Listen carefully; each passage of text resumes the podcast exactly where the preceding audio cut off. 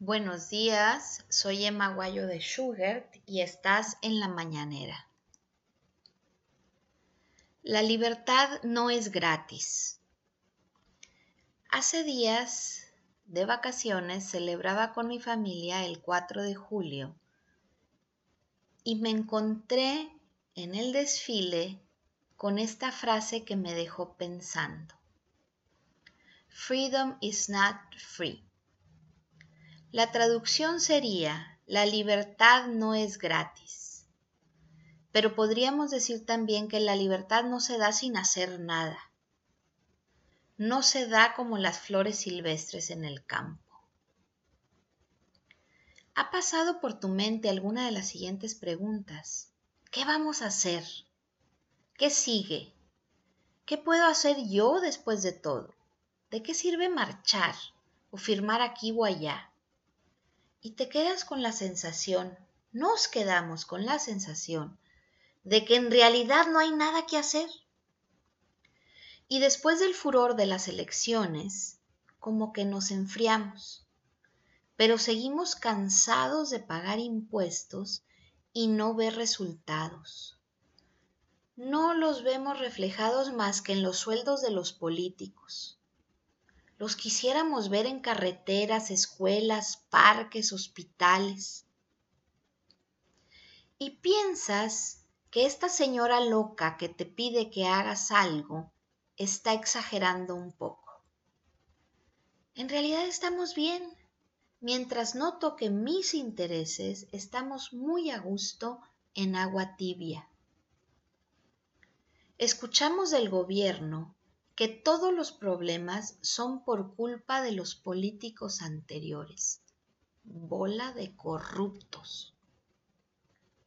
Como escritora, sé que para que una ficción sea muy buena, tiene que tener 40% de verdad. La 4T es una gran ficción y tiene incluso, podría decirte, el 50% de verdad los gobiernos anteriores sí son culpables y sí fueron muy corruptos. No solo eso, sino que los partidos políticos siguen sin saber qué hacer, siguen sin saber cómo cambiar. Pero eso no significa que el otro 50% de la 4T sea verdad. La cuarta transformación es una ficción muy buena llamada comunismo. Sí, hay que ponerle su verdadero nombre. Nadie lo quiere creer. Pero déjate platico un poco de lo que decía Karl Marx, creador del manifiesto comunista, por ahí de 1848. A Marx y a Engels les pidieron que escribieran las bases más importantes del comunismo en un momento histórico en donde el capitalismo había hecho crisis. Y en su primer capítulo nos explican que la lucha de clases es el motor para este cambio. Nos dicen que los capitalistas abusan de los proletariados y que si esta lucha no es muy evidente, hay que hacerlo notar para que el motor funcione. La 4T ha modernizado los nombres, pero es lo mismo. Ahora son los neoliberales en vez de los burgueses o los fifís, los que están en contra del pueblo trabajador o proletariado. Explican también en el manifiesto que los capitalistas o neoliberales se hacen ricos a costa del trabajador. Entonces, la solución para evitar esta explotación es desaparecer la propiedad privada. Pero la historia a través de los años nos ha comprobado que ésta no desaparece, solo cambia de dueño. En vez de los neoliberales, el dueño es el gobierno, o mejor dicho, los gobernantes en turno. Ahí está la ficción del comunismo. No es real, es utópico. O me van a decir que en tantos años de Pemex hemos recibido algo. Y si a alguien le llega un cheque que me avise dónde formarme. Imagínense lo mismo, pero en todas las demás empresas. Lo primero que sucede es que truenan o cierran, como sucedió ya con las medicinas para el cáncer o la gasolina misma muy al principio del gobierno de Andrés Manuel. Por eso vemos tanto desabasto en Venezuela o en Cuba. Dice Karl Marx que la educación y la familia también deben de estar a cargo del Estado, para que las ideas liberales no destruyan esta filosofía. La educación es mala, te convierte en aspiracionista. Eso quiere decir que se acabó la libertad de pensamiento y los niños serán educados con lo que dicen los libros de texto, o sea, con la historia de Andrés Manuel. Y eso ya lo estamos viendo, ya está pasando. Sigue la familia. Espero que no se meta tan rápido con ella, pero el agua se está calentando despacio. ¿Conocen el experimento de la rana cocida en agua caliente? Si pones una rana en agua hirviendo, salta inmediatamente. Pero si la pones en agua y le vas calentando poco a poco, se queda ahí hasta que se cocina. Marx, al final de su manifiesto comunista, dice claramente, hay que acabar con los dueños de las empresas y explica que muchas veces la violencia será necesaria para beneficio del pueblo. El proletariado no tiene nada que perder, termina diciendo. Y es cierto, no tiene nada que perder. Los gobiernos corruptos anteriores les han quitado todo y por eso siguen esta ficción. Estamos en riesgo. Las señales son claras. Lo primero que tenemos que hacer es darnos cuenta del peligro. No es chiste y después actuar acorde. Si esperamos que se caliente más el agua, no habrá marcha atrás. La libertad no es gratis. No saldremos de esta sin hacer nada. Y la respuesta la tiene el mismo Marx. Los trabajadores no tienen nada que perder. El comunismo es resultado del abuso del capitalismo si compartimos un poco más de la utilidad con los trabajadores. Estos tendrán algo que perder. Si las grandes compañías dejan espacio a las medianas y las medianas a las pequeñas, dejaremos espacio para las aspiraciones de los demás. Aspirar a algo mejor es parte de los derechos inalienables del hombre la búsqueda de la felicidad y la persecución de sus sueños. Hay que ser generosos, hay que pagar bien, hay que tratar bien a las personas, hay que ayudar a la comunidad y hay que decirlo. Hay que educar. Los trabajadores sin educación son presa fácil de abusos. Tienen que saber lo que les corresponde por ley. Y también tienen que saber que hay compañías buenas que pagan más de lo acordado por la ley. No hay que dar por hecho que lo saben. Repito, hay que decirlo. Tienen que saber que la utilidad es buena, que es bueno que las compañías ganen dinero porque de lo contrario se cierra el negocio y se acaba el trabajo. También hay que decir que el gobierno se lleva una buena tajada de esa utilidad de las empresas. Y sin embargo, cuando las critica, no comenta esta parte. La realidad es que sí hay que cuidar a los trabajadores, no solo para lograr la paz social, sino también por su beneficio económico. El trabajador también puede ser consumidor Los trabajadores tienen derecho a todos sus descansos, a sus pagos, a sus vacaciones. Son personas. Y a veces hay que recordarles esto a los gerentes de manufactura que están muy metidos en sus rollos de producción.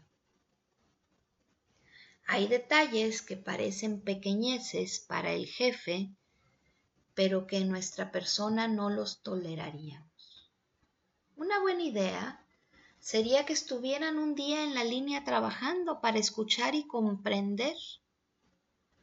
¿Cuántas veces nos enojamos con la cajera que hasta lenta o que marca mal las cosas sin pensar que ha estado parada más de ocho horas? A lo mejor quiere ir al baño. La próxima vez que vayas a la tienda y desacomodes la pila de pantalones buscando tu talla, piensa en la pobre mujer que los tiene que acomodar cada media hora. Después de una larga jornada de trabajo o doble. Empatía es el secreto de la convivencia armoniosa. Y para ponernos en los zapatos de los demás, hay que estar lo suficientemente cerca. No es algo que te lo puedas imaginar. Te lo tienes que poner de verdad. Trabaja un día las horas que le exiges a tu empleada doméstica sin fines de semana y sabrás si lo que le pagas es justo o no. Si compartimos, si somos buenas personas, desarmamos la 4T. La mejor forma de combatirla es quitándole la razón. Y eso sí está en nuestras manos. Eso sí lo podemos empezar a hacer hoy.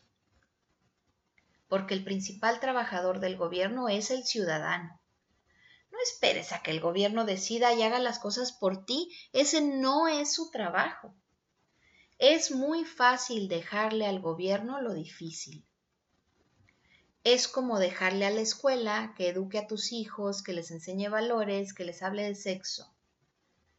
Eso es cosa de los padres. La pobreza es responsabilidad de todos. Resolver la pobreza no es cuestión de caridad, es cuestión de justicia social. Educar en valores, en la igualdad, velar por la seguridad es responsabilidad de todos. El gobierno solo debe interferir para que se den los medios necesarios para lograrlo. Si dejamos que el gobierno haga todo, no podremos impedir que se meta con nuestros hijos en la educación, que ya lo hace, o en nuestra forma de trabajar, o incluso en lo que queremos ver en la tele o no en nuestra forma de pensar. Y entonces, con todo derecho, nos dirá que somos aspiracionistas. El trabajo del gobierno debe ser menos político y más administrativo. Una vez que están en el gobierno se tienen que dedicar a administrar. La política es antes. Necesitamos que los gobernantes hagan su trabajo, que recojan la basura, que construyan carreteras y calles, que administren escuelas y hospitales, que haya parques y centros de arte, que no se abuse del trabajador, que se cumpla la ley, que haya igualdad. En el gobierno necesitamos maestros, ingenieros, artistas, profesionistas que cumplan cabalmente con su trabajo y que lo hagan bien, y que si no dan resultados se salgan. No necesitamos mañaneras ni discursos, necesitamos resultados. El buen gobierno lo que requiere es capacidad de transparencia, efectividad, innovación, sustanciabilidad, metas claras. Estamos tan cansados que nos conformamos con no retroceder y cualquier avance, aunque sea pequeño, nos va a poner felices. Necesitamos políticos nuevos. Si quieres que las cosas se hagan diferente, hay que empezar a hacer diferentes las cosas. Los políticos tienen que aceptar que fueron corruptos y no solo decir que van a cambiar, sino mostrar un cambio real, algo así como una muestra gratis, para probar, para saber si en verdad les doy mi voto en unos años. Los políticos necesitan trabajar en lo que saben y hacerlo bien para no tener a un médico como López Gatel diciendo que no pasa nada, que nos abracemos, que no usemos cubrebocas, cuando toda la comunidad médica mundial opinaba lo contrario. Necesitamos ingenieros que avalen su título universitario. ¿Cómo es posible que un ingeniero con título en el extranjero o con honores en prestigiosas universidades tenga que construir tres veces una carretera y no la puedan terminar sin que al año siguiente se llene de baches. O que no pueda hacer un drenaje pluvial que no se inunde cada año. Es una vergüenza. Yo una vez me bajé a medir un acotamiento en la carretera. Había un gran letrero que decía, tu gobierno construye acotamiento por dos metros. Le eché un ojo al acotamiento y me paré. Medía un metro.